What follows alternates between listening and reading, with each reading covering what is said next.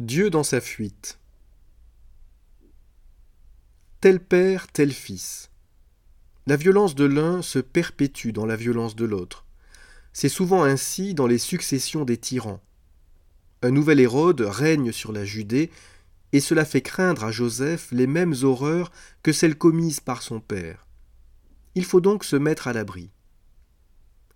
Il y a un motif qui doit nous interroger ici, c'est celui de la fuite. C'est la deuxième fois que le Messie, le Sauveur, qui plus est fils du Dieu Tout-Puissant, prend la tangente. Son Père ne peut-il affronter le danger, envoyer ses anges et défaire l'ennemi plutôt que de le fuir?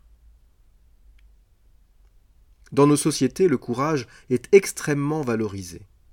Nous avons le culte des héros qui vont à la guerre, pleins de bravoure, et qui dépassent leur peur pour faire gagner le bien.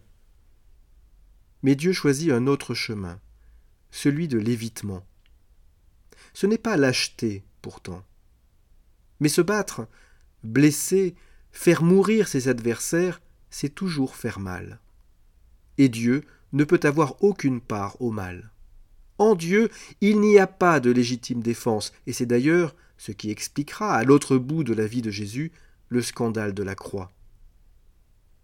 Au cours de son procès, Jésus se tait, il ne se rebelle pas, il ne répondra pas au mal qui le frappe, il ne participera pas à la violence.